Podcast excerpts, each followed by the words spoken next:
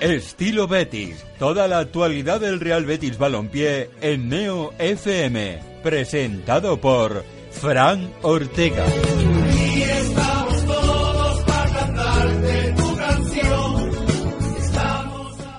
Hola, ¿qué tal? Bienvenidos, bienvenidas una semana más a Estilo Betis miércoles. Hoy con todo el post partido y todo, y todo el análisis del partido que vimos ayer en el Benito Villamarín. Ganó el Real Betis Balompié por tres goles a uno a la Unión Deportiva Levante. Menos mal, un partido tranquilo. Analizaremos todo lo que ocurrió, que son muchísimas cosas. Y bueno, y contaremos también un poquito de la actualidad porque hoy ha saltado una noticia, nos hemos despertado esta mañana con esa exclusiva que nos llegaba desde tierras mexicanas contando que a partir del próximo verano Andrés Guardado va a ser futbolista de, de la MLS. O sea que también analizaremos un poco cómo va todo eso, porque si es verdad que el que se haya parado a leer la noticia, pues bueno, pues deja algunas dudas, ¿no? Pero hablando del partido de ayer y hablando del Betis, pues siempre se dice que las comparaciones son y han sido odiosas. Y el Betis de Rubi ha comenzado a demostrar que solo quiere parecerse a eso, al Betis de Rubi. Y así le irá mucho mejor, parapetándose tras los muros del Villamarín para que los fuertes vientos del norte no tiren al suelo el castillo de naipes del nuevo proyecto de Ari Catalán. Y la verdad es que, para tranquilidad de todos, el Betis ayer jugó al fútbol. Tuvo personalidad, madurez, algo de suerte y calidad para revertir de nuevo un partido que demasiado pronto se puso cuesta arriba. Este equipo tendrá sus defectos y sus vicios heredados, pero engancha a la gente a base de querer ganar y llegar al área con verticalidad y con ese duende que da la tierra del que se nos está olvidando. Cuatro jornadas sin perder de un global de seis partidos en total. En fin, que como decía otro catalán, al loro, que no estamos tan mal, hombre.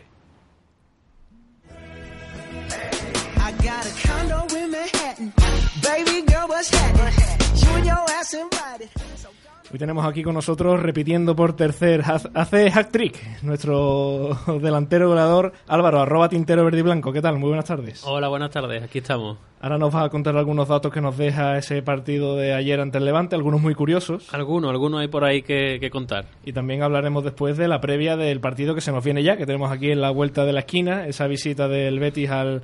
A mí me gusta decir el Madrigal, porque esto de Estadio de la Cerámica es como decía nuestro querido Fran Ortega, parece que va uno allí y, está todo hecho de losa y, que venden jarrones. Efectivamente, aparte no, esto ya se está poniendo como la NBA, no, no hay tiempo ya para entrenar, los entrenos son los partidos en sí. Hoy ha salido precisamente también horarios de la jornada 10, 11 y 12 tres jornadas que se van a disputar también en una misma semana. Y el Betis va a viajar a Los Cármenes que va a jugar el partido el, en domingo, si no recuerdo mal. Domingo a las, 2 de la tarde, televisado por gol en abierto. En un partido que además eh, va a ser, sin contar el derby, el, el desplazamiento más cercano que va a tener el Betis este año, porque recordamos que la temporada pasada, sin más equipos andaluces en primera que el Sevilla y el Betis, sin contar el derby, lógicamente, el desplazamiento, el desplazamiento más cercano era ir a Leganés. O sea que te tenías que recorrer media España, para ver al Betis lo más cerca del Villamarín, sin contar el derby, por supuesto. Y como decimos, en esa semana el Betis va a jugar ante Granada, Celta de Vigo en casa, miércoles 30 de octubre a las 9 de la noche y cerrará esa semana en el Bernabéu ante el Real Madrid, que dos partidos antes, es decir, el fin de semana de antes, será el clásico en, el Bernabéu precisamente, ante el Barça. Pero bueno, eso también hablaremos después de los horarios y demás, porque tenemos que presentar hoy compañero de Onda Bética con una camiseta que me gusta mucho. Bernie, ¿qué tal? Muy buenas tardes. Muy buenas tardes, Alejandro. Antes de nada, quiero preguntarte a ti, ya que estás, venga, eh, un titular sobre el partido de ayer. Eh, renacimiento. Yo creo que es una palabra que se puede adecuar mucho porque ya no solo los béticos, sino además desde la prensa, se daba un poco ya por muerto al Betis, sobre todo al entrenador de Rubi, después de cinco jornadas únicamente. Y si algo aprendimos de la etapa de Setién en el Betis fue eso, de que hay que esperar un poco a que las cosas se aclimaten y, que empiecen a ofrecer resultados, que hay un trabajo detrás y hay que intentar tener un, poquito de paciencia. Si es verdad que el, el, equipo empezó un poco como los anteriores partidos, pero bueno, al final todos salimos un poquito contentos, la verdad. Nos estamos, la verdad, que mal acostumbrando a que el Betis eh, a primeros de cambio ya esté jugando finales, porque eh, creo que era un dato que sacábamos la temporada pasada y es que de las últimas temporadas, en casi todas, a, las primeras de cambio estaba ya en puesto de descenso. Porque sí es verdad que también han tenido la mala suerte de enfrentarse muy pronto al Barça, por ejemplo, que eso quiera que no, pues casi que casi siempre pierdes y encima por goleada, pues eso ya te manda al final de la tabla cuando está todo muy igualado, pero tiene que llegar ya el añito en el que el Betis empiece bien una, una temporada, ¿no? Porque esto va ya cada vez... Sí, la verdad es que se echa de menos el, el coger un colchón de cuatro o cinco partidos seguidos puntuando. Ya no digo ganando, porque ya se ha demostrado que la liga está muy está muy disputada y cualquier equipo te, te hace un roto, pero ese colchón de tres, cuatro partidos puntuando que, que te permita estar en esa parte media alta de la tabla. Y sí, sí, es cierto que el Betis lleva finales cada, cada semana. Un titular del partido de ayer, Álvaro. Lo tengo claro, claro y conciso. Loren da punto y calla bocas. Nos ha callado la boca a muchos féticos, yo creo que a, los ¿A ti incluido? A mí incluido, sí, sí. A mí también, a mí también. Lo dije, lo dije por redes sociales, que estaba dando bofetadas sin manos a todos esos que los criticábamos el año pasado y le ha dado la razón a la larga a, a, un defensor y a su descubridor, entre comillas, en, en, el, en, la cantera como era JJ Romero, que, que, dijo el año pasado en los peores momentos de Loren que, que el chaval era muy buen delantero. Si es cierto, como ya, ya se demostró el año pasado y los mismos jugadores lo han dicho esta temporada, que, que el sistema de la temporada pasada no beneficiaba a los delanteros y parece ser, por lo que se está viendo, que, que esta temporada sí tienen más protagonismo de cara a gol y en, el área rival. La verdad es que es sorprendente el cambio de, de Loren de una temporada para otra. Decía Rubi ayer en la rueda de prensa posterior al partido que las temporadas son muy diferentes unas a otras y que bueno que el, el, deporte en general tiene mucho de componente psicológico y a Loren este año se lo ha visto desde el primer día enchufado con muchísimas ganas de demostrar. Y yo me atrevo a decir una cosa no sé qué opináis vosotros pero me parece que al que mejor le ha venido el fichaje de Borja Iglesias es a Loren. Sí la verdad. Porque eh, muchos pedíamos, incluido yo, que Rubi, ya que no daba con la tecla, probara un poco con poner a los dos delanteros, más después de la lesión de Fekir. Y la verdad que no, no hubo mejor forma de, ponerlo en práctica. Ya los dos, la verdad que se complementaron bastante bien, porque se tiende un poco a creer que los dos son un delantero más tanque, que no se mueven mucho. Y ya Loren ayer, en uno de sus goles, en el que se desmarcó, que también le hizo un poco el trabajo sucio Borja Iglesias arrastrando a, a la defensa. La verdad que, que, dio resultado y espero que Rubi, la verdad, pruebe más a poner a, a, los dos delanteros. No hay otro en la banca que, que pueda, por ejemplo, yo que no sé. Que se parezca, eh, por así Que se parezca, pero, pero espero que, que apueste por ello algunos partidos más, la verdad. Sí, ya la semana pasada lo decíamos, lo decíamos aquí, que en casa y ante casi ante ciertos rivales, yo era partidario de jugar siempre con dos delanteros y más, como ha dicho el compañero, son dos delanteros parecidos físicamente, pero que después te ayudan en tareas defensivas y corren, y corren de arriba uh -huh. abajo, se llevan el, el partido, de, eh, ayudan en defensa, eh, suben al ataque, eh, vienen a recibir al centro del campo, trabajan el uno para el otro, que eso es también importante, no, no se quitan espacios en, en el área rival, ya se pudo ver ayer en el partido. Y en la vida, la competencia sana siempre es buena. Siempre es buena tener una persona ahí que sepas que te puede quitar el sitio, que no te va a poner fácil el trabajo.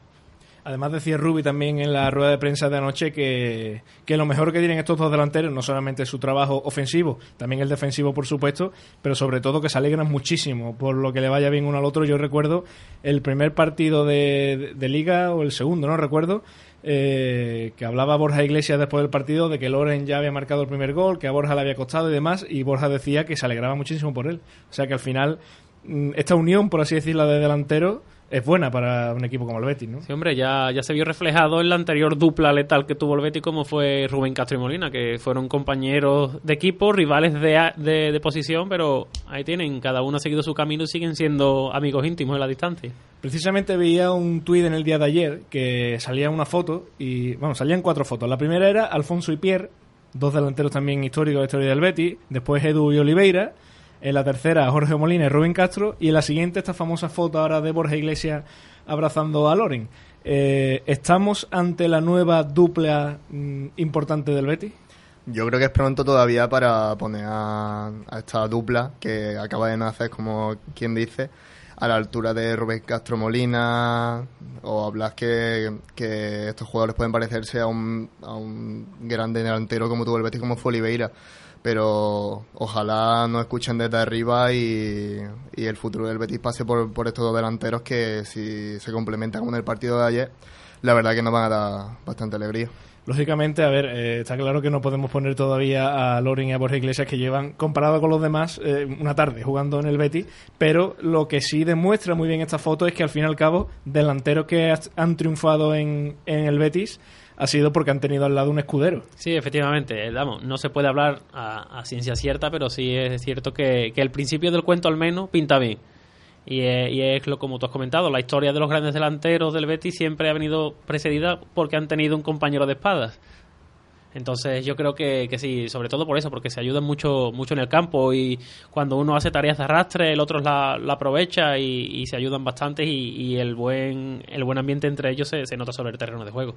Y que al final, a ver, esto es como todo, llegará al próximo partido de liga, jugará al Betis con dos delanteros o cuando sea y no saldrá igual, porque el fútbol es así de caprichoso, el Betis también tiene estas cosas pero de momento pinta bien. Desde luego lo de Loren y, Borja Iglesias, un Borja Iglesias que por fin se ha estrenado ya marcando, marcó el, tercer gol, un gol de la tranquilidad, el que, el que se le escapó el día del Leganés, que pudo hacerlo, esta vez sí encontró puerta. Y, la imagen para mí de, de Borja es esa sensación de alivio cuando marcó, que miró al cielo diciendo, uff, menos mal. Por fin ya, ya mojado. Sí, yo lo dije también la semana pasada y lo, y lo mantengo. Yo creo que ya, una vez que haya roto la barrera esa mental del primer gol, yo creo que ya van a llegar en cascada. Esperemos que, este viernes en el, nuevo Cerámica o, en el Madrigal siga, siga con la racha goleadora, tanto él como, como Loren. Pero vamos a hablar un poco del partido, analizando también. Tenemos que hablar un poquito de Osasuna, porque, bueno, de Osasuna no, del partido ante Osasuna, porque se vio dos Betis muy diferentes, ¿no? Eh, el partido en, Pamplona, en el Sadar, o el Reino de Navarra, yo que sé ya cómo se llama este estadio, eh, fue muy diferente al del Betis ayer. Vimos a un equipo que, bueno, que se metió atrás, que concedió ocasiones y las tuvo también, que jugó casi casi al 1-0, a ese 1-0ismo rácano que a mucha gente no le gusta. Y bueno, al final, pues el Betis salvó un punto eh, y creo para mí que ah, tuvo las mismas oportunidades de ganar que de perder. Lo que sí es verdad que quizás Osasuna la tuvo un poco más clara con aquel palo de, de Chimi Ávila, también la tuvo Juanmi en un cabezazo al filo del descanso, pero dista mucho del Betis que vimos ayer, de un equipo que sí es verdad que otra vez salió mal al partido, la primera llegada de, del Levante, gol en contra, pero se repuso, enganchó a la gente y al final acabó remontando. Mm, no sé, contadme vuestras sensaciones de estas dos diferencias que vemos en el Betis. Yo creo que allá hasta, hasta la segunda parte en la que el Betis al final consiguió un poco de tranquilidad porque se fue al descanso ya con el partido empatado y pronto se puso por delante. Esa tranquilidad le dio le dio un poco de cancha de ya gustarse un poquito más y el Levante se verá que se vino más abajo, que quieras que no. Eso al final te, te deja ya hacer más tu juego, pero en el partido contra Osasuna se verá que el Betis estuvo un poco al filo de la navaja, mm, hubo tiempo del partido en el que fue un poco correcalle, llegaba Osasuna, llegaba el Betis, pero ni punto de comparación como al fin acabó jugando el equipo de Rubi. Si es verdad que al final el partido acabó tranquilo, el Betis al final acabó 3-1, que es un buen resultado, pero si es verdad que el Levante en la segunda parte tuvo ocasiones claras que si hubiese conseguido materializar tal vez el partido se hubiese puesto un poquito más movido, estos finales de partido que tiene el Betis que son un poquito más complicados que nos tiene los minutos de descuento un poco con el corazón en el pecho, pero bueno, al final esperemos que, el Betty deje de ser Betty en ese, en ese aspecto y tengamos partidos como el de ayer y sobre todo que termine de forma tan tranquila. Sí, a mi parecer, en lo referente al partido ante Osasuna, la primera parte sí estuvo un poco más, más igualada, el Betis aguantando, eh, manteniendo bien el balón, aguantando esa, esos contragolpes de Osasuna. Y en la segunda parte el Betis se echó atrás y el Osasuna se hizo con el partido. Eh, metiendo un símil pugilístico a los puntos el Osasuna mereció, mereció ganar. ¿Qué pasa? Son estos partidos que quizás otros años o el año pasado son estos partidos que quizás se nos hubiesen escapado. Si es verdad que los partidos como visitantes es la tarea pendiente de, este Betis de Rubi. Veremos este viernes qué es lo que hace contra, contra el Villarreal, un rival que no se nos da nada bien. Y ayer Betis en casa está demostrando que es muy fiable. Eh, cuando le dejan, cuando le dejan los árbitros, cuando le dejan el bar, pero sí es verdad que, es muy fiable. Mucha culpa de eso la tiene la afición que empuja al equipo y cuando la afición se viene abajo sí es cierto que el equipo con el juego también anima a la afición porque es un, es un equipo que, que va, que no, no deja de intentarlo, es un Betty que, que remonta partidos, ha remontado creo que todos los partidos de, de casa, haya después perdido o empatado pero siempre ha empezado perdiendo y remontando los partidos.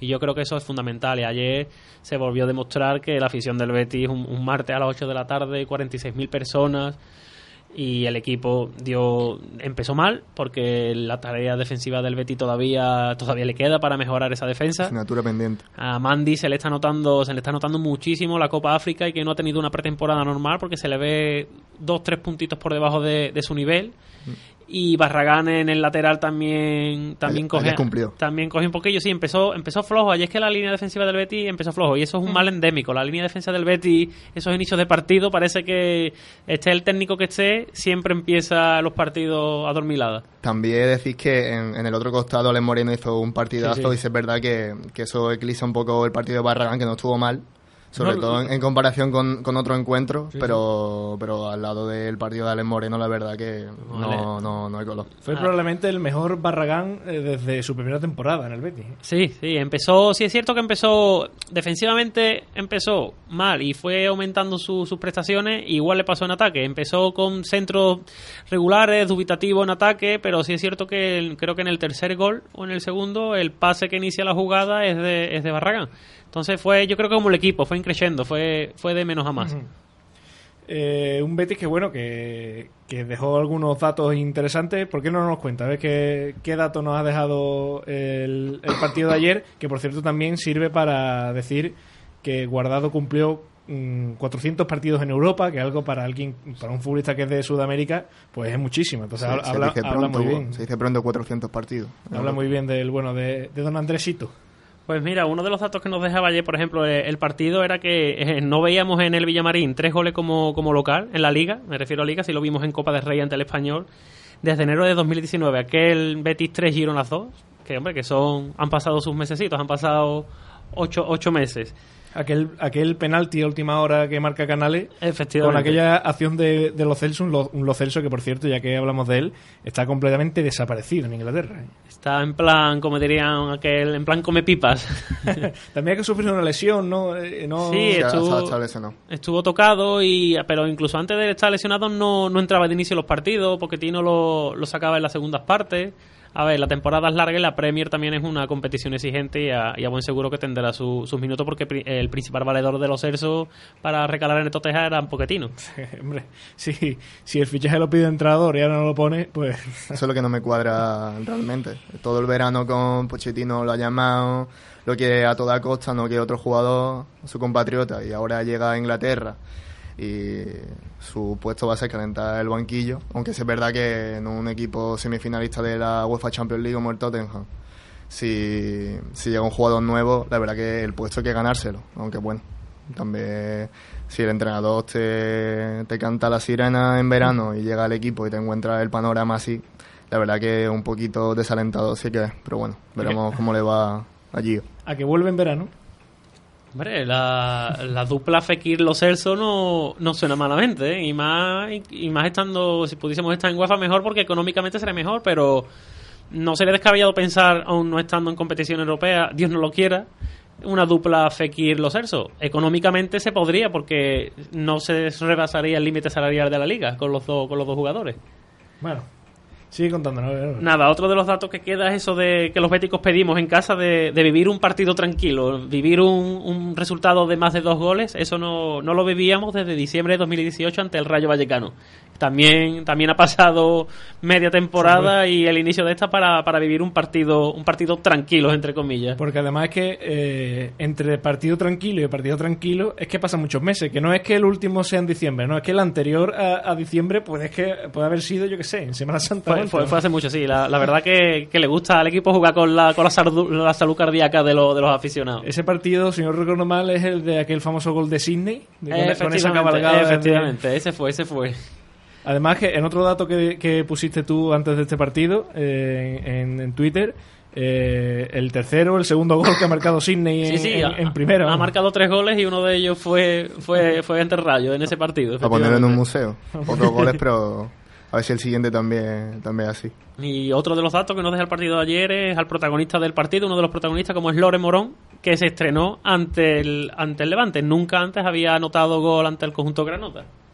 Y otro dato también, además curioso, es que eh, Loren ha realizado esta temporada cinco disparos a puerta y los cinco han ido dentro. O sea, que una efectividad magnífica. Sí, sí, lo comentaba anoche el compañero de la liga en directo, que era uno de los jugadores, el quinto jugador más efectivo que menos, que menos minutos necesitaba para, para anotar un gol en Europa.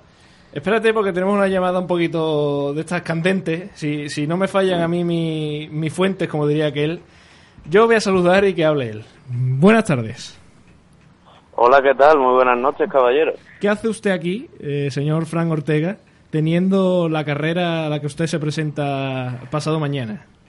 Le, mm, seguramente me hayan hecho una presentación a la altura de mi inexistente personalidad, pero es que le tengo que decir que no lo escucho bien. ¿eh? ¿Se me escucha bien ahora?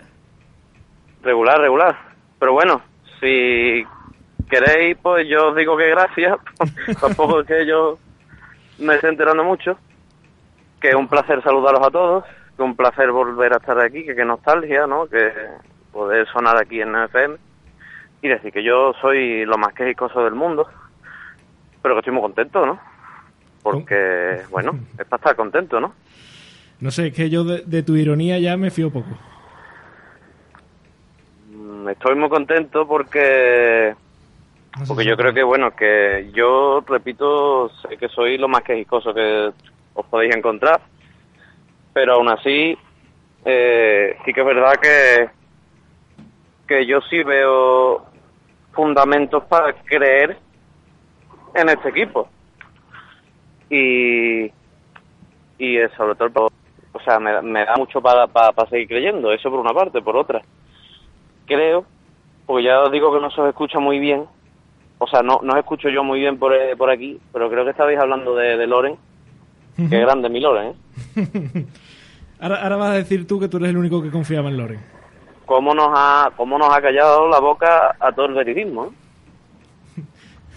A todos, porque, a, a ver, era muy complicado defender después de lo del año pasado, pero a mí me recuerda mucho a un caso que yo no sé si algunos imberbes pues no lo conocerán, pero Mm, os cuento la historia de un delantero español con nombre y apellido, con Solera, y que bueno, que después acabó siendo una figura muy importante, el caso de Fernando Morientes. Fernando Morientes debutó, tuvo un debut bastante sonoro y bastante bueno, también se ha dicho, con el Madrid, pero pasó con Fernando Morientes que al año siguiente no encontraba puertas.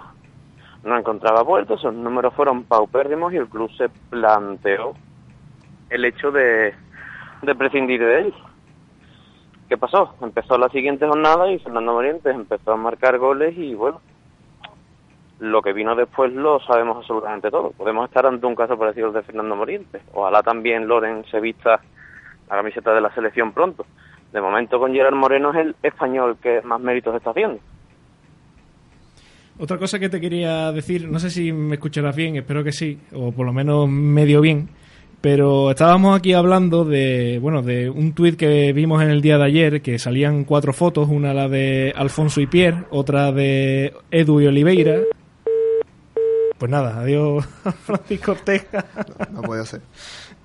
De todas formas, daba un poco la sensación de que estaba hablando con mi abuela, la pobre, que tú le preguntas algo y, te sigue hablando de lo que estaba. Bueno, eh, le mandamos un cariñ cariñosísimo abrazo a, a Fran. Eh, ojalá que, bueno, que, que le vaya muy bien porque el pobre está, bueno, para los que no, bueno, tampoco tiene todo el mundo por qué saber la historia, pero eh, bueno, está bastante liado con temas laborales y demás, y, y, eso es lo que le ha impedido estar esta temporada aquí con nosotros, pero que sepa todo el mundo que está aquí en la sombra, que más de una vez lo vamos a llamar, si funciona bien, eh, si nos escucha bien, y que más de una vez lo vamos a hacer venir también, porque sabemos que a él, a más que a nadie, le gusta estar aquí. Así que nosotros seguimos eh, por donde íbamos hablando de Loren, que decíamos que, que, bueno, que la efectividad la tiene ahora mismo al 100% porque ha realizado cinco disparos a puerta en lo que lleva de liga y los cinco han ido para adentro. Efectivamente, además lo que decíamos semanas anteriores, que era un error sacarlo ahora mismo del 11 porque era estaba como el Rey Midas. Todo lo que toca va adentro, todo lo que toca lo convierte en oro, crea ocasiones para los compañeros, se faja en defensa, ayuda al centro del campo. Ahora mismo es que es, que es el pichichi. No, no, hay, no, hay más, no hay más que añadir, no hay mucho más que añadir. Cualquiera diría el año pasado, pero ahora mismo Loren es un jugador intocable en la alineación de, del Betty. Cualquiera lo diría el año pasado, pero sí. ahora mismo me parecería un error que el, el próximo partido no, no salga como titular. Espero que, por mi gusto, espero que, que Rubí vuelva a jugar con dos delanteros y que los dos puedan estar en el campo, ya que Fekir va a seguir este partido también fuera, fuera de la convocatoria por la lesión. Pero sí es verdad que, que Lore con la confianza que con la que inicia este curso puede eh, ahora mismo Pichichi y la confianza lo esto sobre todo para un delantero y, y ojalá siga así y como ha dicho Fran, ojalá esto le sirva para llegar a la selección española y siga Pichichi toda la temporada. La verdad que es un dato, es algo curioso lo de Lores, ¿no? Que es como decías tú al principio de, del programa, hace un mes o, o incluso menos estábamos aquí firmando que se lo llevara cualquier equipo. Hace un mes cuando sonó que venían de la Premier con 10, 15 millones, más de uno, yo incluido, nos ofrecimos para llevarlo a, a- a ca- a caballito o le- en burro a, a Inglaterra. Yo el lacito y, y tú lo llevas para allá. Y ahora, y ahora mira cómo está. y Yo ahora creo, está de Pichichi. yo creo que es que se juntan dos cosas. Se juntan el cambio de sistema que le viene bien y se junta también el estado mental y la confianza que tiene. Y, por ejemplo, repasando más datos de ayer, por ejemplo, mira, un dato histórico. eh, en nuestros 112 años de historia, es la primera vez que vemos en el Villamarín un 3 a 1 frente al Levante. Este resultado nunca antes se había, se había dado entre verdiblancos y, levantinos. Y además que, como también pusiste tú en Twitter en, anteayer o en el día de ayer por la mañana, eh, un Levante al que se le da horrorosamente mal estadísticamente el Villamarín, pero que la temporada pasada No, no. ganó de aquella manera No. y encima en la visita del Betis a, a Oriols No nos ca- llevamos el 4-0. El año pasado nos cascó fuerte la- las dos veces hicimos y en la primera jornada hicimos internacional a, a A Morales, Morales, sí, que ayer, sí. mira, ayer no, no, no apareció. Pues mira, precisamente de de la temporada pasada voy a contar aquí una batallita, como ha contado un poco Fran, eh, que Fran también es muy de batallita, pero me la van a permitir. Eh, en el partido de la temporada pasada, eh, era la primera jornada, como todo el mundo sabe, ganar el Levante 0-3 en el campo del Betis, y había compañeros allí de los medios del Levante, y estaban hablando por teléfono y tal, eh, eh, entrando en directo y decían, bueno, ¿qué, qué equipo tiene el Levante? Eh, es ilusionante, no sé qué, no sé cuánto. Y yo pensaba, bajando la escalera pensaba, bueno, tranquilidad, porque los primeros partidos de liga todos no lo conocemos y a ver dónde acaba el Levante.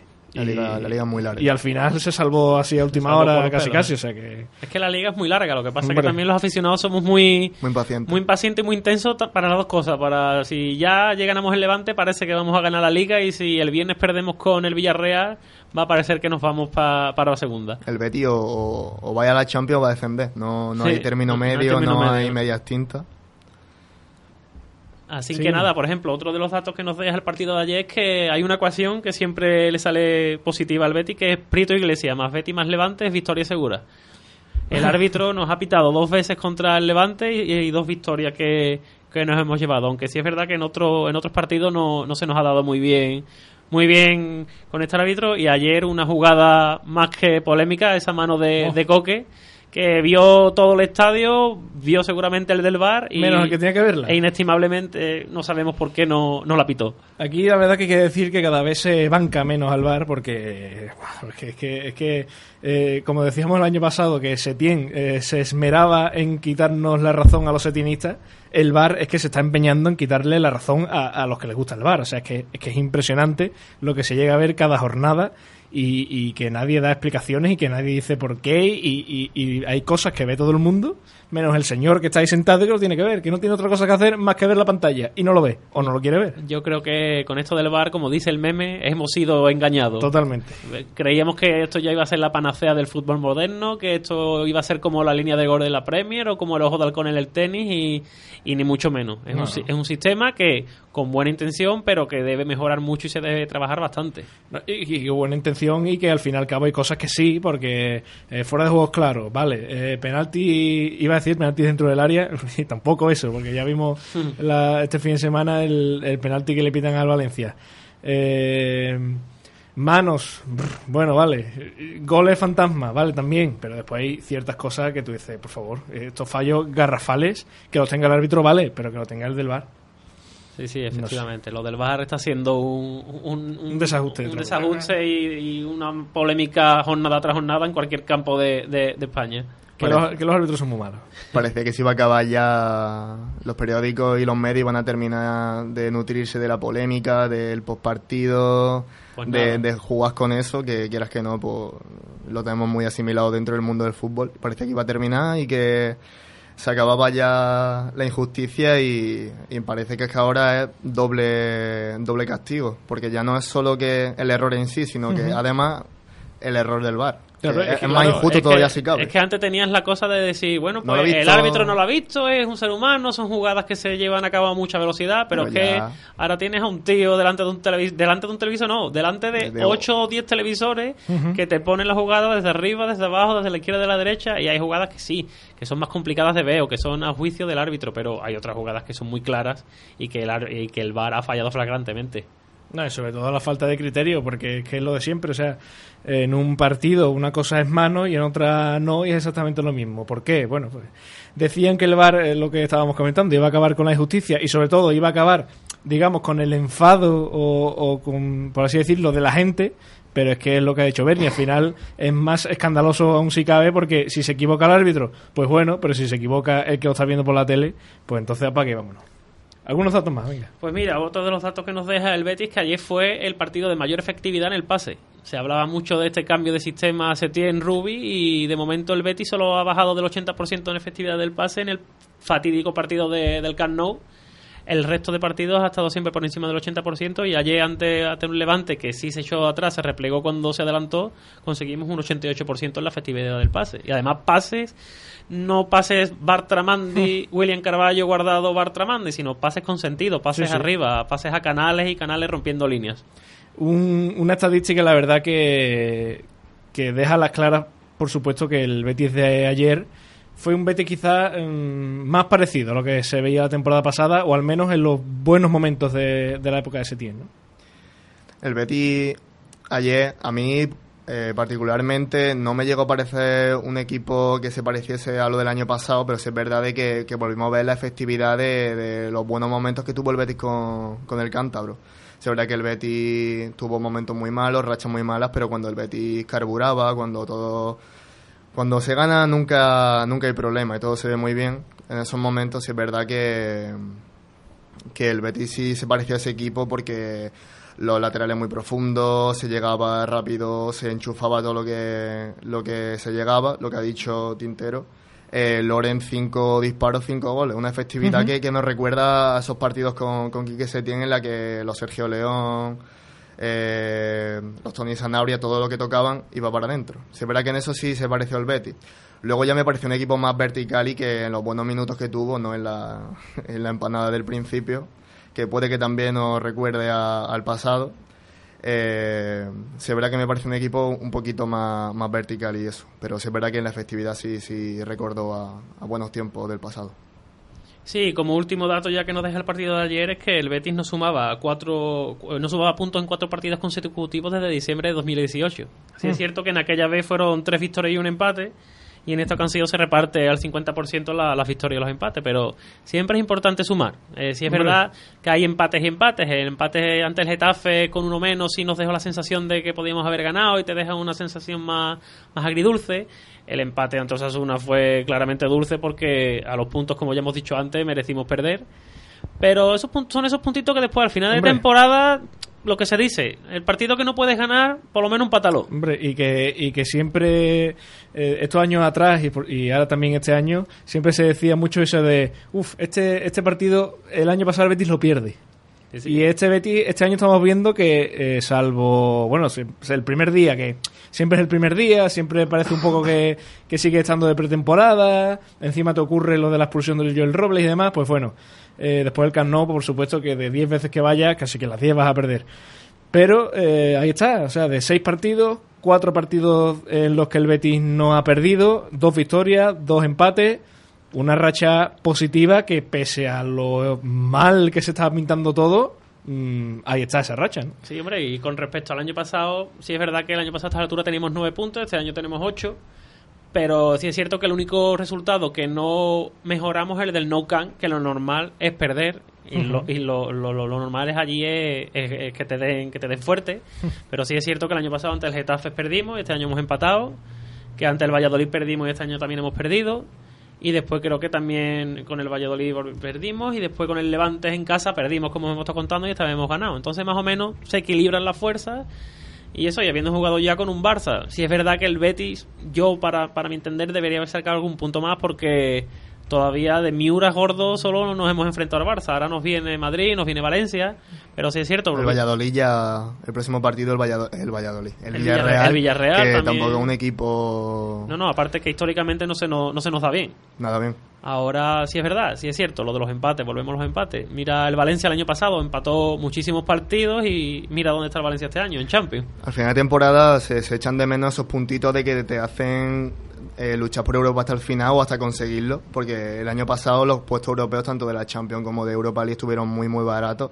Y ahí estuvo el español, que al final nadie daba un duro por ellos, eh, fue complicado y al final pues, consiguieron una clasificación europea que llevaban, no sé si son 12 años sin 12 pisar, años. 12 años sin pisar eh, competición europea y al final ese tramo final de la temporada en la que enlazaron una buena racha y sobre todo estos puntitos que ahora no se les dan valor porque estamos a principio prácticamente. Pero a final de temporada un empate puede ser determinante para o entrar en puesto europeo o volver a, a estar en tierra de nadie.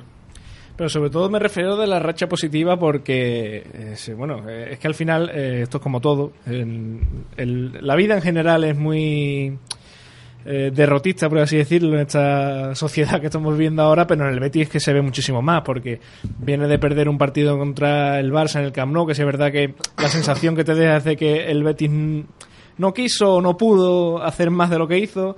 Después ese empate con el Getafe raro y demás, Osasuna. Y entonces parece como que todo va a ser muy, muy malo, que ya nos vamos a ver tú el segundazo que, que se va a pegar al equipo. Sí. Pero cuando te paras a mirar los números, eh, empatito a empatito, victoria a victoria, mm, es que de seis partidos el Betis ha puntuado en cuatro, encima cuatro consecutivos. Algo bien se estará haciendo cuando el Betis consigue estos números. Esto no puede ser por casualidad, ¿no? Sí, yo creo que sí es verdad que, como decía el compañero, hay partidos, sensaciones. Por ejemplo, de Osasuna daba la sensación, y lo escuché yo, lo leí y lo hablé con compañeros, que ese partido quizás el año pasado se hubiese perdido. Y otros partidos que hemos, que hemos remontado, el año pasado quizás con ese juego tan reservista, tan esperar que el rival venga para ir nosotros, equipos como el Levante, como el Valladolid, si te marcan, no van a ir a buscarte. Se van a replegar atrás y si no tienes un plan B, porque, vuelvo a repetir, un plan B no es mejorar el plan A. Un, un plan B es lo La, que, la famosa frase. un plan B o un plan C es lo que tiene Ruby. Empieza intentando ser protagonista, si no le sale, balones a banda, si no le sale balones a banda, balones arriba, que tienes a Loren y tienes a Borja Iglesias, que te bajan bien el balón y te lo aguantan, y a partir de ahí vas cambiando la dinámica del partido. Si es cierto, como tú dices, en el Betis, sobre todo, los béticos somos muy tremendistas. El viernes pasado en Tosasuna parecía que esto se iba a pique, que íbamos a segunda, que el, que el equipo ya se iba a meter abajo y ayer tampoco por ganar al Levante vamos a estar en Champions. Que sí, que a todo el mundo nos gusta ganar y a ninguno nos gusta perder, pero como hemos dicho antes, esto es muy largo y el dicho, el partido que no puedas ganar al menos, empátalo. Y por eso mismo, porque al final de temporada son los puntitos como el de Osasuna, partidos que seguro vamos a volver a ver en, campos como el del Leganés, como Getafe, que son campos pequeñitos. Que al Betis no se le da bien jugar en campos de, de tamaño reducido. Hay que hacer eh, la ronda por el norte, el Eibar, a la vez campos complicados, que siempre un empatito tampoco es que, que venga mal. Sí, sí, yo no sé cómo lo veréis. Yo, yo firmaba, con la victoria de ayer, yo firmaba empatar en, en Villarreal el viernes y el viernes próximo ganar en casa Hombre. al Eibar. Yo lo vería eso muy, muy bien. Todo lo que no sea perder es maravilloso. Además, el Villarreal no, no viene mal al partido. Le hizo cara a un Barça que ahora está un poco de capa caída. Que ya hubiera querido el Betis que se hubiese presentado así el Barça en su momento. Pero bueno, a mí la verdad que me pareció un poco ayer el partido del Betis como cuando el partido del Camp Nou de- eh, contra el Barça, de que el Levante marcó primero, como hizo Fekir, y al final eh, Sí, el resultado dio la vuelta totalmente. Sí, porque, Eh, porque se veía igual que en el Nou Camp, se veía que, que antes o después, con que el Betis se adelantase en el Nou Camp, igual que allí hiciera el Levante en el Villamarín, antes o después el equipo local iba a marcar. Porque se veía la dinámica, la dinámica del partido claramente. Si es verdad que el Nou Camp, el equipo bajó los brazos porque se vio aturrullado por el Barcelona se vio delante del marcador, pero es que eso, es que se veía desde el inicio del partido que, que antes después el Barcelona iba a ver puerta. En eh, vamos, hasta ahora ha sido el peor partido de, de la temporada. Algo que os quiero preguntar eh, es que hemos estado hablando antes, al principio de la tertulia, de las diferencias que se vieron entre el Betis de Pamplona y el Betis de anoche. Eh, ¿Va a ser algo normal con Rubi? Es decir, eh, ¿va a plantear Rubi cada partido de una manera distinta? Tenemos que, por así decirlo, eh, educar a los aficionados del Betis a que se acostumbren a que lo de anoche a lo mejor en Villarreal no se ve y si se vuelve a ver el día de Leibar, que cada partido va a ser distinto y que no haya nadie que diga, con más razón o no, y, y hoy el Betis, ¿por qué no juega igual que el otro día? Pues sus motivos tendrá y Rubio a lo mejor lo explicará, pero hay que acostumbrarnos, tenemos que acostumbrarnos a ver Betis distintos en cada partido. Creo que el Bético en parte está acostumbrado a, estos cambios porque en la época de Setién, no en torno al juego, porque es verdad que, que Setién era un poco, podemos decir, cabezón con, su idea. El Betis siempre jugaba y tenía el mismo plan, independientemente de- del rival que tuviera delante, que eso tiene su parte buena y su parte mala. Pero eh, el cántabro rotaba muchísimo en la, en la alineación. Algunas veces había cambios que no entendíamos mucho, aunque era un poco conservado, por ejemplo, con Canales, que jugaba hasta en Copa contra el Racing y no se guardaba a nadie. Pero sí es verdad que lo que yo he notado desde que Rubí está en el equipo es de que, de que parece que prepara los partidos con más conciencia sobre el rival que tiene delante. La- lo- los sistemas los va cambiando, ya jugamos con un 4-4-2, otros partidos ha sido 4-3-3. Sí es verdad que en el minuto 60, 65, 70 le gusta meter la directa, que si Tello, ayer salió Diego Lainez, eso que el partido ya estaba prácticamente encaminado. Y, y sí es verdad que nos deberíamos hacer la idea y espero también de que, de que el Rubí sepa adaptarse al rival que siempre nos toca. Eh, me parece que, que es mano de entrenador y lo que realmente debe hacer un técnico de un equipo de primera división. Trabajar los partidos al rival y, intentar poner a los jugadores que puede que nosotros los aficionados lo veamos una cosa. Por ejemplo, ayer Barragán jugó de, en el lateral derecho, se anunciaron que iba a haber rotaciones y, todos nos echamos un poco, aunque sabíamos que íbamos a rotar un poco las manos a la cabeza, pero eh, sí es verdad de que no vemos el trabajo que hay detrás y que seguro que Rubí tenía, tenía en mente por qué Barragán tenía que jugar ese partido de titular. Entonces, seguramente y espero que, que siga así, que, que no, no se tiene por qué siempre jugar de la misma manera. El famoso eh, hacer bien eh, el plan A, eh, o sea, eh, que el plan B no sea hacer bien el plan A. Rubí está demostrando en ese sentido, al menos bajo mi opinión, que sabe leer muy bien los partidos. Después le saldrá mejor o peor porque el fútbol es así. Pero lo está demostrando porque, por ejemplo, el día del Getafe, eh, la segunda parte se comió absolutamente al planteamiento que había sacado Bordalás y, vimos que el Betis pues, fue capaz de, de enmendar todo lo que había hecho la primera. Ahora estamos, hemos visto a un Betis que hizo eh, sí es verdad que salió mal al partido, consiguió remontar y después, en cuanto el partido se puso 3 a 1, hizo una lectura de partido súper inteligente. El equipo, hacía, yo la verdad que hacía mucho tiempo que no veía al Betis eh, parar los partidos de esa forma. O sea, que no se juegue más. Es que los cuatro minutos del descuento no se jugaron absolutamente nada. También es verdad que el Levante, pues un poco como que entregó la cuchara. Pero no se jugó absolutamente nada y yo hacía mucho tiempo que el Betis no, no veía hacer eh, esas lecturas tan inteligentes de un partido. Sí, el Betis era de los pocos equipos de, de primera división que no, que no paraba los partidos cuando le convenía, al revés. Lo, lo, ya, y por triste recuerdo es lo que debemos haber hecho en Copa del Rey en casa frente al Valencia.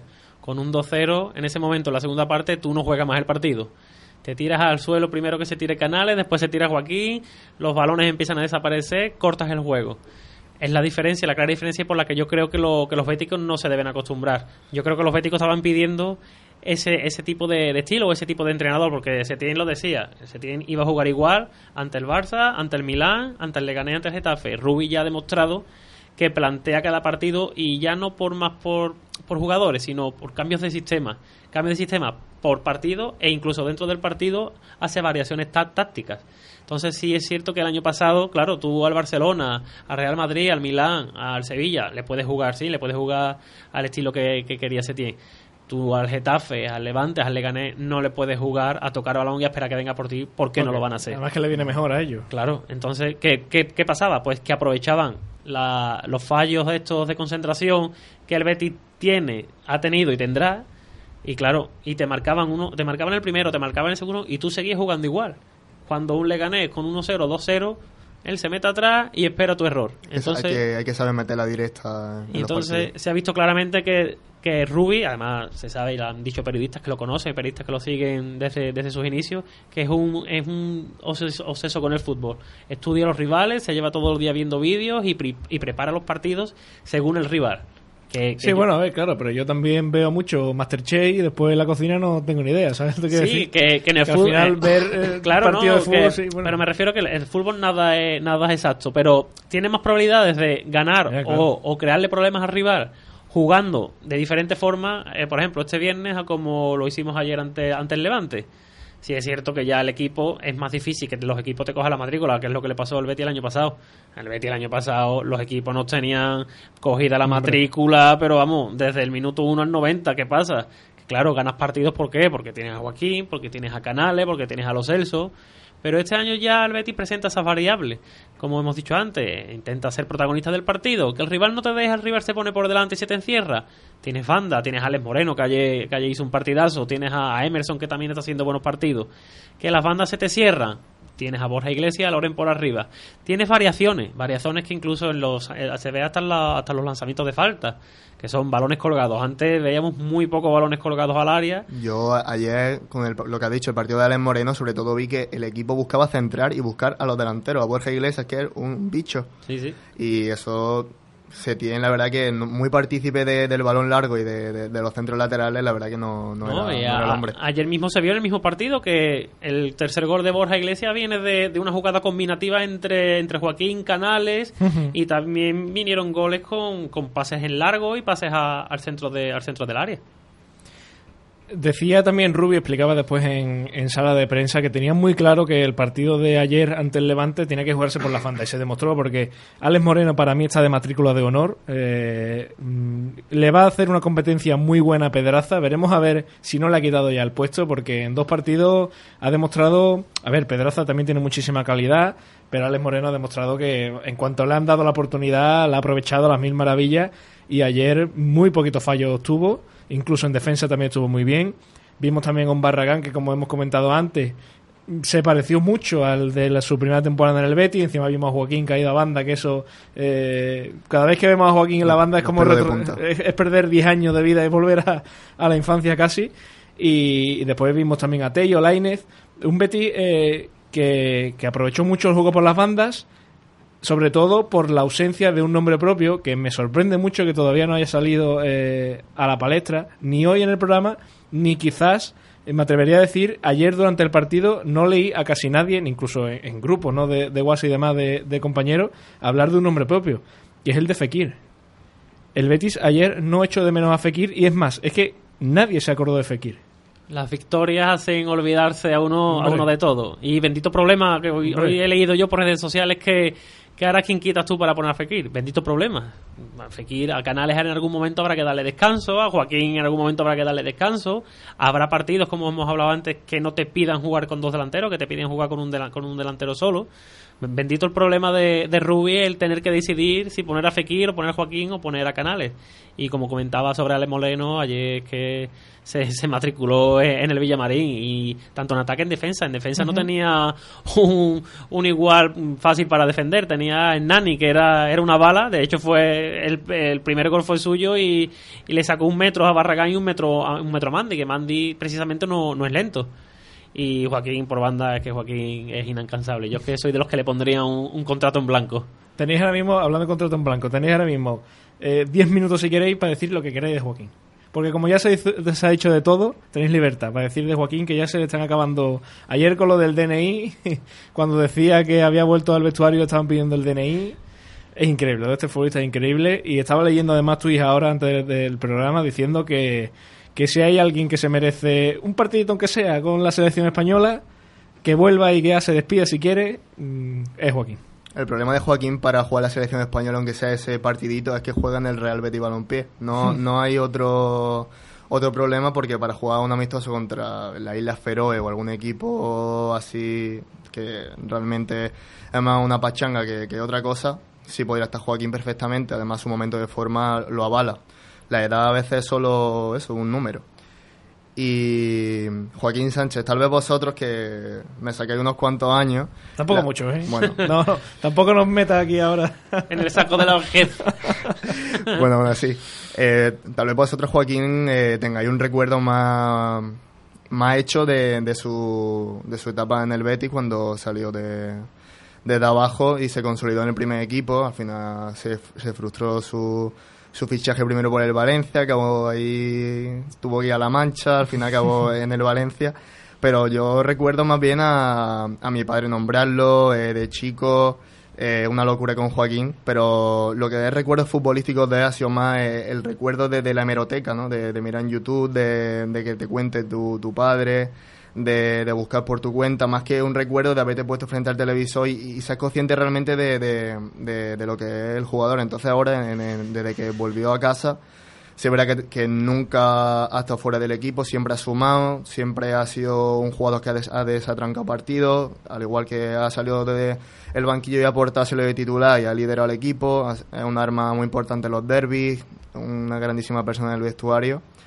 Eh, que ahora vuelva a no vamos a decir que llegue a, a lo que fue porque los Joaquín no te puede firmar partidos tan como el de ayer que fue una auténtica locura todos los fines de semana pues es verdad que, ver estos destellos tan tan brutales de un jugador que, calza casi ya los 40 para un chaval como yo que, tengo 19 años pues es como volver un poco a, revivir esos momentos que en su momento no, no era uno consciente de lo que estaba viendo Además que yo creo que, tú lo has dicho, eh, eh, hay una cosa muy clara y es que cuando uno, eh, mm, bueno, en aquella época en, en la que uno ve al primer Joaquín, por así decirlo, del Betty, mm, quizás no se le tenía ese trato, ese respeto que se le tiene ahora, lógicamente por la trayectoria, pero también porque uno no se esperaba que pudiera... A se sabía que iba a tener un futuro muy bueno, pero quizás lo más sorprendente de este futbolista es que eh, cuando vuelve al Betis después de ese periplo entre Valencia, Málaga, Fiorentina y demás, eh, todo el mundo pensaba, bueno, pues tendrá un añito bueno, Joaquín dos. viene, viene a retirarse Lle- lle- llevamos jubilando a Joaquín los mismos Claro. béticos do- dos años. Llevamos jubil- es que es eso, que cu- cuanto más nos empeñamos en jubilarlo, más demuestra. Sí, y, además y todos, más- los, todos los años en pretemporada decimos, bueno, ya Joaquín este año ya Al minuto empe- 70. empezará a dosificarse, empezará a un partido, ya después saldrá para 10 minutos, revulsivo y que va. es que el tío te aguanta los 90 minutos corriendo. Yo tengo la gran suerte de que viví, que empecé a entender el fútbol ya tácticamente, técnicamente, en la, en la implosión de Joaquín, en su paso a- de- del, juven- del, del filial al primer equipo fue cuando yo ya empecé a entender el fútbol. Entonces Joaquín para mí es como para personas más, más, más mayores que yo, Cardeñosa, Alfonso, o sea, cuando yo empecé a entender el fútbol con 15, 16 años que ya uno coge más, más conciencia de lo que es el deporte, entonces esa fue la, la implosión de Joaquín. Joaquín para mí era, era mi ídolo, era yo empecé con Alfonso con las botas blancas, pero claro, yo veía ese delantero que marcaba, entonces digo, ah, pues como nos gustaba a todos los Claro, chavales, todos con las botas blancas, pero yo ya empecé a entender el fútbol con Joaquín. Entonces, yo me acuerdo, antes no había líneas desde donde yo vivía para ir al Benito Villa- al, perdón, a la ciudad deportiva a vernos entrenar. Y yo me acuerdo de un día en verano con mis amigos coger un autobús a las 7 de la mañana Ahí para va. plantarnos en la ciudad deportiva a las 10, 10 y pico y verlos entrenar y tener su autógrafo. Y tengo ese autógrafo, hace poco lo subí por redes sociales, conservado como si fuera oro en paño. Y sí es cierto que, que desde el mismo club le dan, le dan libertad porque saben que, que Joaquín ya no solo es lo que te da en el, en el terreno de juego, es lo que te da fuera. Eh, lo dice Borja Iglesias, lo dicen todos los fichajes cuando llegan, que la adaptación al vestuario es muy fácil por, por hombres como, como Joaquín. Y no solamente eso, sino yo también creo que desde la directiva, la Secretaría Técnica y demás les dan esa libertad de, de renovar o no cuando quiera, porque yo creo que él mismo, o sea, es que no hay nadie en el mundo que sepa mejor que él mismo en qué momento se va a retirar. Sí, sí, él lo Porque, deja- porque él es muy inteligente y, y- y aparte a él le dura el Betis más que a, que a nadie y él sabe perfectamente que cuando no esté se echa a un lado y que pase el siguiente Sí, aparte y lo, a otra cosa. Él lo ha dejado claro, que el día que él vea que no puede, se quita de en medio. Por eso, y por eso mismo, porque si fuera otro jugador, pues dice, no, este va hasta aquí hasta, hasta que pueda exprimir el limón. llenándose los bolsillos. Joaquín lo tiene claro, que en cuanto no pueda, él se va a echar a un lado y que pase el siguiente. Pero es que el ritmo que va, que tiene 38 años, que si sigue así, es que yo creo que puede jugar perfectamente hasta, los, cua- hasta los 40, hasta los 42. Y es lo que dice mucha gente, no, es que le gusta mucho acostarse tarde o le va mucho la fiesta. un tío con 38 años que te, que te aguanta 70, 80, 90 minutos, si no se cuidase, Las cosas tienen que hacerlas claro. bien para... no te, no te ofrecía ese nivel. Y, y efectivamente, como decía el compañero, es increíble, yo creo que hasta irrespetuoso, que no se le dé un partido, una convocatoria con la selección española para, para despedirlo, porque se ve, ha ido Asensio, ha ido Isco en sus peores momentos Ha ido físicos, Villa. ha ido Villa. Que juegan, el, juegan en el Real Madrid. Claro, el problema es lo que tú dices, que, que juega en el Betis, pero es que Joaquín ahora mismo perfectamente lo puedes poner de, de titular con la selección española. Ya Hombre, nos pasó ah, con, con Rubén Castro, que al final no, no tuvo esa suerte y seguramente vuelva a pasar lo mismo. Pero ojalá la, la suerte al final Sí, pero es que claro, un poco más es que Joaquín, es que tiene esa espini- es que yo creo que Joaquín tiene esa espinita clavada que sí, que lo hace broma, pero tiene esa espinita clavada de, de su penalti en el Mundial de Corea, de que se quedó justo fuera de la convocatoria en el último partido antes de ser campeones de, de Europa por primera vez. Y yo creo que, que eso es la guinda que, aparte de ganar un título con el Betis, yo creo que esa es la guinda que a él le falta y él quiere para, para terminar su carrera, un último partido con, lo- con la selección española. Yo creo que Joaquín se va a retirar cuando él lo quiera, eso es lo primero. Y segundo, creo que tiene dos objetivos muy claros en la mente. El primero, ojalá un título. Yo creo que si en el momento en el que consiga un título, si lo consigue este año, por ejemplo, yo creo que se retira. hay que, hay que irse Puede, puede ser que lo haga, aunque tenga que pensar renovar y Eh, demás. El año, pasa- el año que viene se plantea una final de UEFA muy bonita, en un estadio muy bonito pa- para ganar un título. Bueno, pues mira, no sería mala idea. Y después, yo creo que también tiene entre ceja y ceja el ser, el convertirse en el futbolista de la historia del Betis con más partidos. Lo tiene mm, medianamente lejos, porque sí es verdad que son es esta temporada otra más y a lo mejor un poquito más. O sea, y, y eso siendo muy optimista jugando casi todos los partidos. Pero bueno, ahí lo está intentando, porque yo recuerdo que hace quizás un año o dos eh, sacábamos estadísticas de cómo iba esta clasificación, por así decirlo. Hacíamos cálculos de a dónde podía llegar Joaquín, calculábamos nosotros, claro, que iba a llegar a esta altura. Y la ha sobrepasado. Y cuando está a esta altura es que te das cuenta de que puede jugar un año más todavía. Sí. O sea, es que, lo- es que lo mismo Yo llega. creo que él también tiene entre ceja y ceja reti- el ser jugador más, más longevo en retirarse con el Betis, que creo que lo tiene ahora mismo Gordillo, con 39 o 40, creo. Puede ser. Hablo, hablo de, hablo- hablo memoria. Yo creo que por ahí también van los tiros que él quiere quiere ir ganando esos, esos récords, esa- esas marcas personales en cuanto a en cuanto al Betis se refiere. La verdad es que cada, cada fin de semana, los que somos así usuarios de Twitter, que estamos bastante metidos en ello, tanto la cuenta de la Liga en directo, eh, Mr. Chip, cada fin de semana es raro cuando no sale un dato de que Joaquín ha batido un récord en el fútbol español o en el mismo Betis.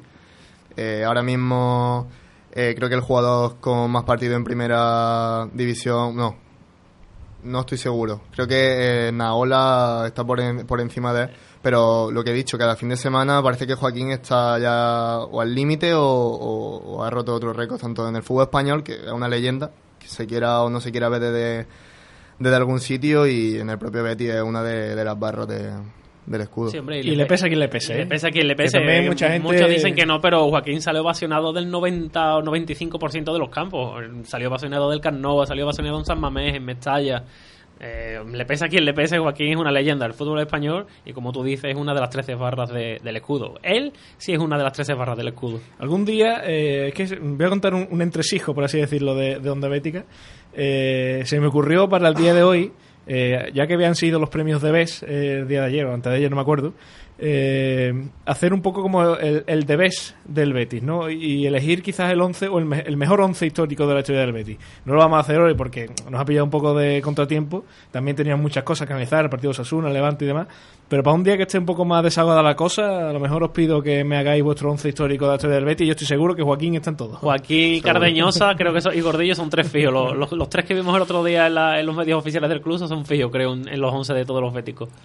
Antes de hacer una pequeña pausa para la publicidad e irnos directamente a la previa del Villarreal Betis, con muchos datos también que nos va a traer Álvaro, eh, hay que hablar de otro nombre propio, que es el de Canales, que en el partido de ayer demostró que cuando quiere y cuando, y cuando lo dejan también está a un nivel muy, muy alto, porque veníamos de verlo quizás mm, muy encorsetado en tener que sacar la pelota desde atrás, caer mucho banda en el lateral derecho, pero ayer tenía libertad en el centro del campo, no estaba Fekir, él tenía la manija del partido y vimos a un Canales espectacular y además que participó eh, en los goles activamente. Sí, Canales está viendo claramente cómo va en ritmo ascendente. Empezó la temporada un poco dubitativo, con partidos en los que aparecía, desaparecía, pero lleva dos tres partidos que está recordando, y sobre todo ayer, está recordando el Canales de- del año pasado. De hecho, yo creo que, y se estaba hablando por redes sociales, de la posibilidad de, de una dupla, ya que no tenemos un pivote defensivo o que a Rubi dicen que no le convence Javi García de una dupla en el centro del campo para guardado para que cuando guardado no pueda jugar una dupla Canales William Carballo y de hecho es que ayer el, el taconazo que le mete a, a, Joaquín creo la jugada del tercer gol eso es que eso eso es pura fantasía se, eso, le cae, se le cae el fútbol de las botas. eso eso solo se le ocurre a, a, las mentes privilegiadas del fútbol. Sí es cierto que tras el partido del Camp Nou sobre todo a Canales se le, se le puso un poco en la hoguera porque estuvo un, un poco desaparecido pero Sergio cuando tiene que coger galón en el equipo echarse las piedras en su mochila y, y lleva un poco el equipo con la lleva el equipo las manijas del equipo sí es verdad que no, no se esconde y que muestra que, que, cada día que pasa es un peso pesado más de, del equipo y que, y que Canales cuando quiere, como has dicho tú Alejandro, cuando le dejan y cuando uh -huh. coge un poquito de competición, que a veces se nos olvida que, que coge rodaje, que llevamos pocos partidos de la campaña, que la temporada hay que arrancar, se nos olvida pero ya se está viendo al Canales que, que nos gusta todo y esperamos que, que, siga así. ¿Es indispensable que Canales juegue en el centro del campo o hay que aprovechar también esa virtud que tiene para sacar la pelota desde atrás, cuando se atasca el partido, cuando te presionan? ¿O, o hay que aprovechar ahí, cerquita del área donde cree peligro? Ya lo demostró cuando en el anterior partido ante Getafe, cuando expulsaron a William Carballo, terminó el partido jugando de pivote y uh -huh. fue el que movió el que movió el equipo, el que sacó el balón desde atrás. Yo pienso que los buenos jugadores te van a jugar bien y te van a rendir bien en cualquier sitio que, que los ponga. No, hombre, no me lo vayas a poner de portero. pero yo creo que... De, Vamos a madera, porque esto... Yo creo que lo que es desde el centro del campo hacia arriba, Canales puede jugar en cualquier posición. Incluso me arriesgo a decir que podría hacerlo bien hasta de falso 9. No creo que... Habría que verlo. Sí, sí, yo creo que es que un, un, un futbolista con calidad, lo ponga, lo ponga donde lo pongas, te va, te va a cumplir. Bueno, pues vamos a hacer una pequeña pausa para que los oyentes escuchen una serie de consejos que tenemos que darle y volvemos aquí en nada para analizar lo que va a ser el partido del próximo viernes 9 de la noche ante el Villarreal en el Estadio de la Cerámica. No se vayáis, enseguida volvemos. Estilo Betis en Neo FM.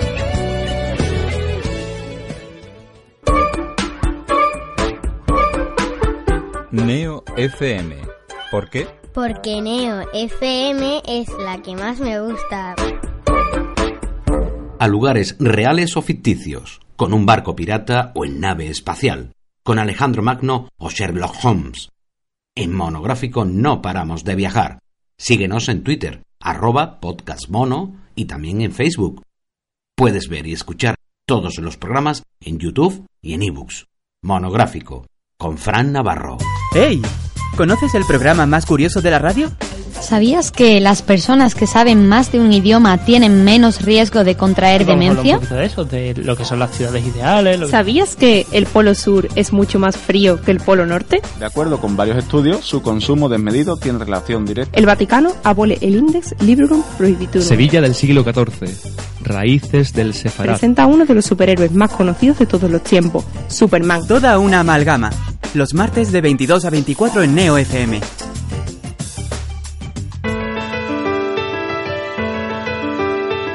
Llega la nueva Neo FM a la 90.4 de Sevilla. Actualidad, cultura, deportes, misterio, cine, tradiciones, humor, salud. Una radio hecha para todos. Déjanos sorprenderte.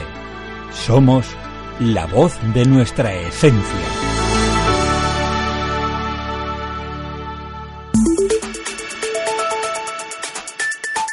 Neo FM.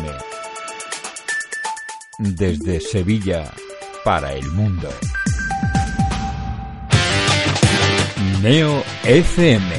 Escúchanos en la 90.4 FM de Sevilla o a través de neofm.es para todo el mundo.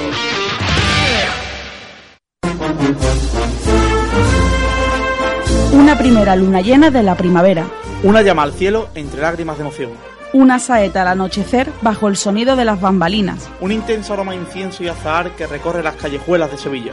Una semana que nunca acaba. Una pasión llamada esperanza. Fran Gutiérrez les trae cada lunes a partir de las 10 de la noche toda la pasión y toda la esperanza de nuestra Semana Santa. Pasión y Esperanza, el programa cofrade de Neo FM.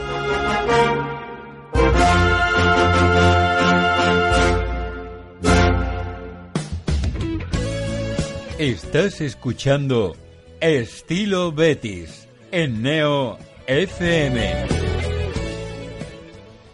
Aquí estamos de vuelta para analizar el partido que le viene al Betis, que se nos viene a todos el próximo viernes, 9 de la noche, Estadio de la Cerámica, que no es que vendan allí jarroncitos y, y, souvenirs de Arasena, sino que, que, bueno, que es el patrocinador del Villarreal, esto de porcelanosa y demás.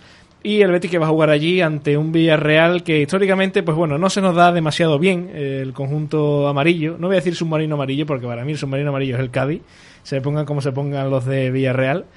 Eh, un Betis que bueno que va a volver a intentar ganar allí a ver si lo dejan este año porque recordamos que hace dos años en ese mm, robo absoluto que es mm, eh, le pasó al Betis con ese gol de Bartra anulado sin saber por qué todavía y el Betis que ahí tuvo el partido de cara para intentar empatar pero al final no logró así que tenemos aquí a nuestro queridísimo tintero verde y blanco don Álvaro para contarnos todos los datos que tenemos que poner sobre la mesa antes de decir las claves y bueno y qué nos deparará el Villarreal Betis el próximo viernes. Pues sí, datos que, en sí no son demasiado halagüeños porque como tú has dicho no se nos da especialmente bien el Villarreal, sobre todo como, como visitantes nosotros.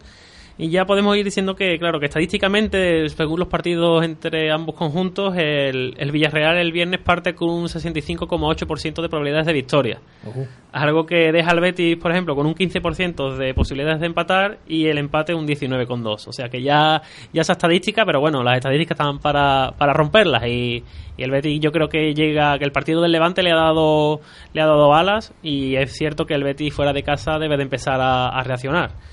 Eh, otro de los datos, por ejemplo, que nos dejan los partidos entre Villarreal y Betis es que se han enfrentado ambos en 30 ocasiones, con 11 victorias para el Betis, 8 empates y, 8, y 11 derrotas para y 11 victorias para el Villarreal, perdón. O sea que Bueno, está igualadito, ¿eh? la, la igualdad entre victorias y derrotas de ambos equipos están tan igualados. Es que, es que claro, es que el Villarreal, ahora lo recordamos, por ejemplo, a ver, ni que ha dicho antes de la- la edad. Tú el Villarreal lo recuerdas en un momento álgido, con aquel aquella semifinal de, de Champions, con el penalti de Riquelme, Con incluso. Riquelme, Forlán. Claro, pero el Villarreal hay que recordarlo en la época de Josico. De Josico, sí, sí, sí, sí, sí. en segunda. Yo lo recuerdo el ascenso, ya fue a encender y empezar a fichar a Riquelme, a Forlán. Sí, sí, sí. O sea, que el, el, el Villarreal mm, pre-Mercadona, por así decirlo, eh, es un equipo de estos. El, Vi- el Villarreal tieso. Claro, claro, es un equipo de estos eh, magníficos, sobre todo para los que tiran de meroteca y tiran de jugadores estos históricos y rancio y demás. O sea que, Waltrapa. Hombre, Totalmente, totalmente. O sea que el Villarreal, en realidad, históricamente, ahora es un gran equipo, un equipo muy potente,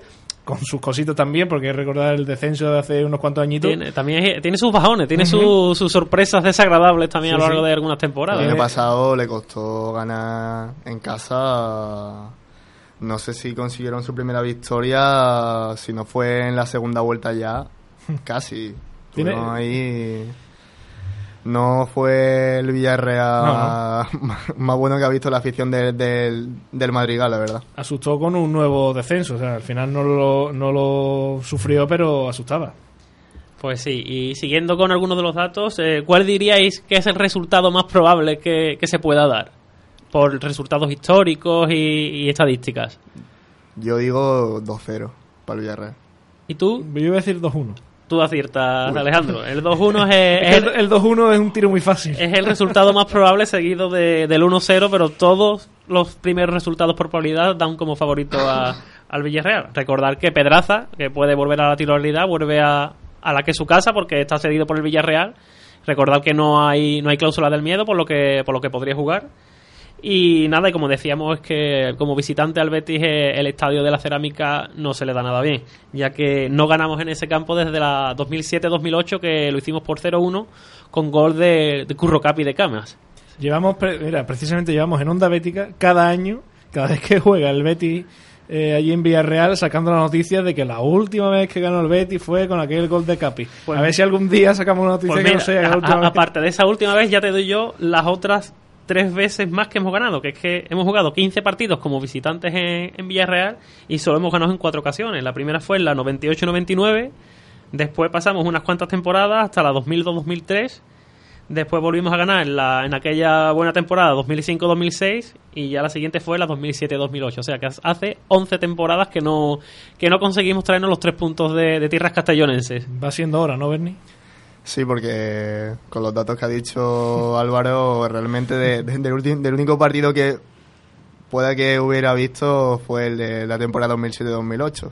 Así que yo creo que ya va siendo hora de que de ver cómo el Betis le, le planta cara al Villarreal le gana ya año 2019. Yo creo que ya va siendo hora de que, de que las estadísticas se rompan. Logró el Betis en estos años atrás eh, eh, romper la racha en el Bernabéu, en el Camp Nou, en, en Mestalla incluso con el Betis de Poyet, en el, en el Pizjuán también eh, ganando aquella vez por 3 goles a 5 y que se le, se le resiste el Villarreal. Y, y mira que, como decimos, el Villarreal es un equipo eh, no de alta cuna, porque bueno, eh, eh, eh, ha estado muchos años también en segunda, que ahora se ha reforzado muy bien, sobre todo económicamente, pero que, que a ver, que es una estadística como rara, por así decirlo, que el Betis haya, haga tanto tiempo que no gana allí. Sí, son, son equipos que, que se te atraviesan históricamente y parece que ya parece lo de lo de España con, lo- con los octavos de, de final de la, de las fases finales.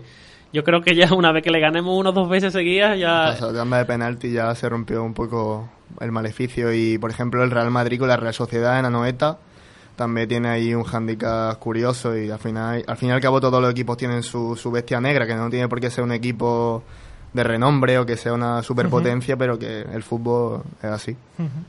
Y como hemos contado, ya al Betis le va mal en Villarreal como visitante. ¿Cómo creéis que le ha ido a Rubi en anteriores partidos con- contra el Villarreal? Pues, pues, contando que ha entrenado al español y, y al Huesca y demás, pues supongo que mal.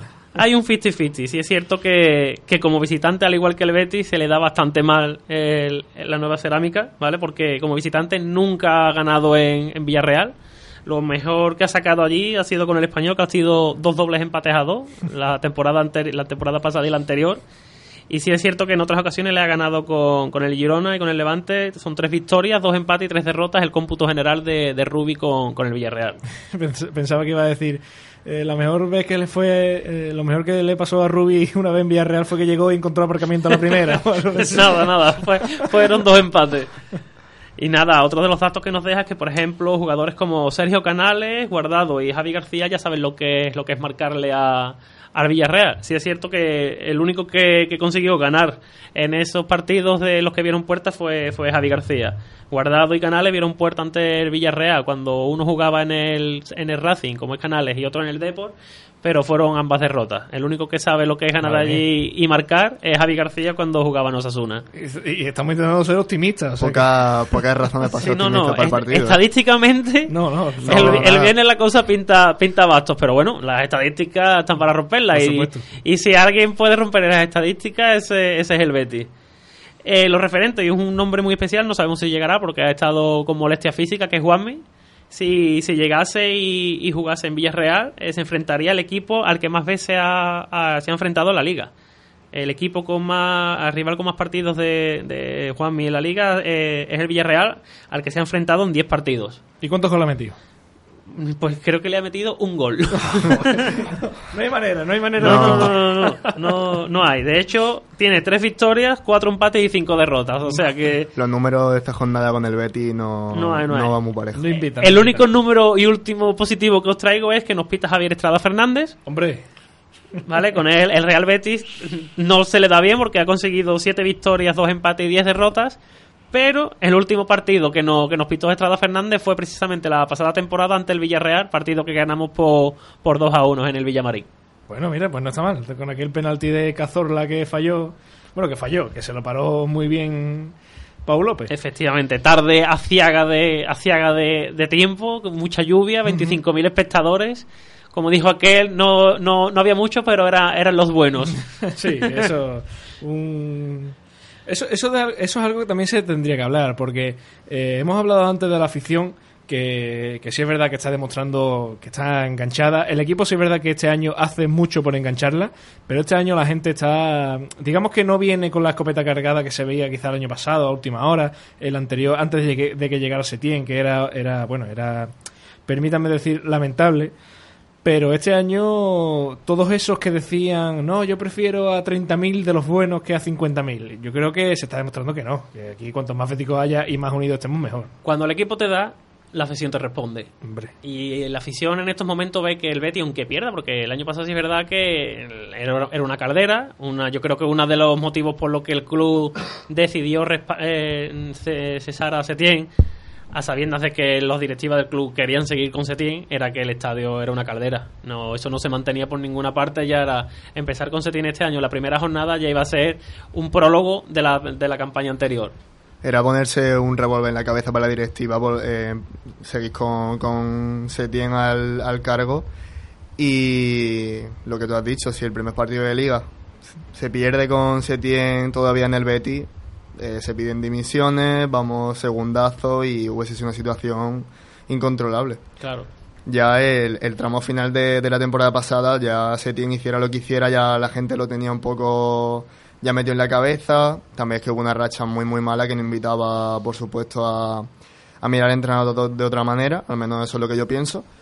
Y, y sí es verdad que al final el club cedió a la, a la presión popular y, y yo tampoco soy partícipe como, partícipe, como ha dicho Alejandro, de que 25.000 béticos son mejores que 40.000 por el simple hecho de que se quejen o tengan otra opinión o, o vean que, que tienen que hacer eso, porque todo el mundo tiene su carnet, su entrada pagada y, y siente los colores y el beticómetro no se puede sacar en ningún caso. Nadie es más del Betis que nadie, ni, ni puede decir de, que, de quiénes son los buenos y quiénes, quiénes son los malos, como si esto fuese la guerra civil. Sí, yo creo que la principal diferencia es que este año la afición ve que el equipo da, que aunque el equipo vaya por detrás en el marcador, el equipo va, sigue adelante y lo intenta y pelea y arriba y arriba y arriba y cambia de sistema y varía. El año pasado es que había muchos partidos que ibas perdiendo fuera o en casa por dos goles y veías que el equipo seguía jugando como si fuera ganando 3-0. Entonces le veías a ese, le- la afición lo que veía al equipo era falta de, de motivación o De de, sangre. Este año el equipo tiene mucha sangre, es muy agresivo. Entonces eso la afición lo ve. La afición ve como partidos como el Valladolid, que, que sí, que has perdido con el Valladolid, pero has perdido peleando. Empataste con el Getafe, pero empataste jugando con uno menos, y igual, y peleando, y arriba, intentándolo, y una, y otra, y otra. Eso la afición lo ve. Y la afición del Betis es muy exigente, pero también es muy agradecida. Hombre. De hecho, es que le- nos conformamos con nada. Nada más que uno haga un caño y, dos, y de dos pases buenos, ya lo tenemos encumbrado.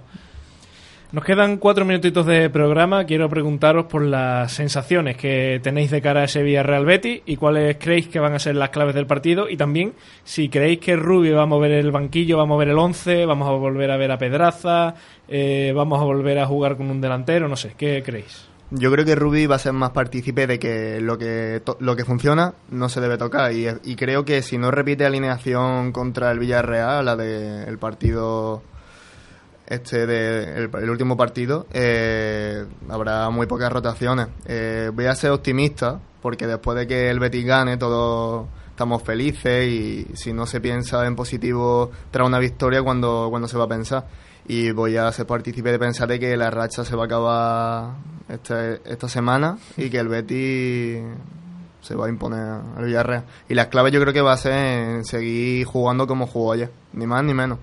Sangre, verticalidad y sobre todo ganas de, de- ganar el partido, que es lo más importante. Sí, yo creo que la principal clave, y es la que del Betty debe, debe empezar a mejorar, es la defensa. El Levante es el Levante. El Villarreal tiene mucha pólvora arriba. Tiene a Gerard Moreno, tiene unos atacantes rápidos, tiene a Cazorla. Y eh, la línea defensiva debe estar muy concentrada. Yo creo que ahí la línea defensiva puede ser Barragán el, sustitu- el sustituido por Emerson, quizás. Y Joaquín, yo creo que podría darle descanso y salir en la segunda mitad. Y es que yo veo por ahí esa dupla en el lateral izquierdo tipo selección sub-21 de Junior de lateral, en este caso Alex. Moreno, y Pedraza por delante. El resto yo creo que va a seguir igual, como decía el compañero, lo que funciona mejor no tocarlo. Tienes adelante a Borja Iglesias, a Loren. Loren que, como hemos dicho antes, está tocado por la varita. Y Borja Iglesias, yo pienso que es que ya no va a dejar de meter, de meter goles. Y aparte que te ayudan tareas defensivas en el centro del campo, yo creo que va a haber pocas variaciones.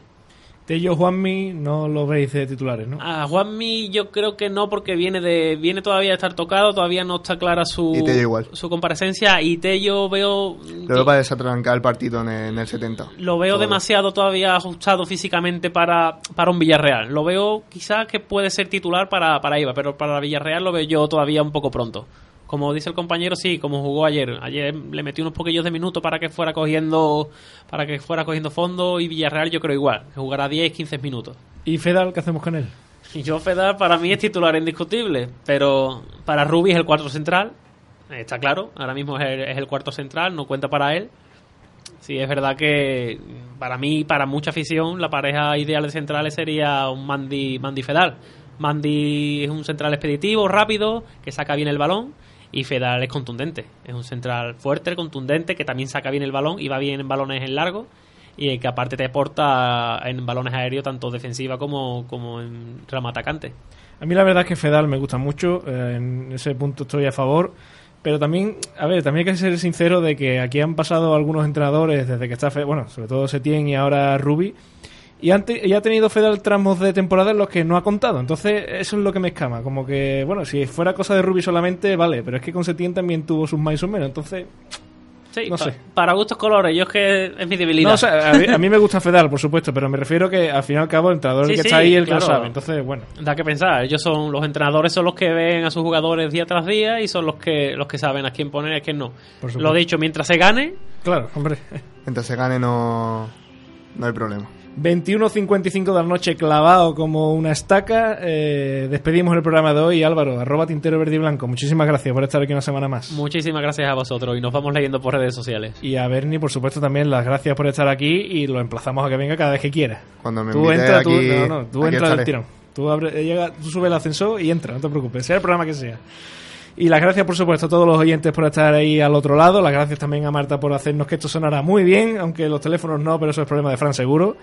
Y nosotros nos emplazamos a la semana que viene. Sigan escuchando en FM que tiene cosas muy interesantes. Hasta la próxima.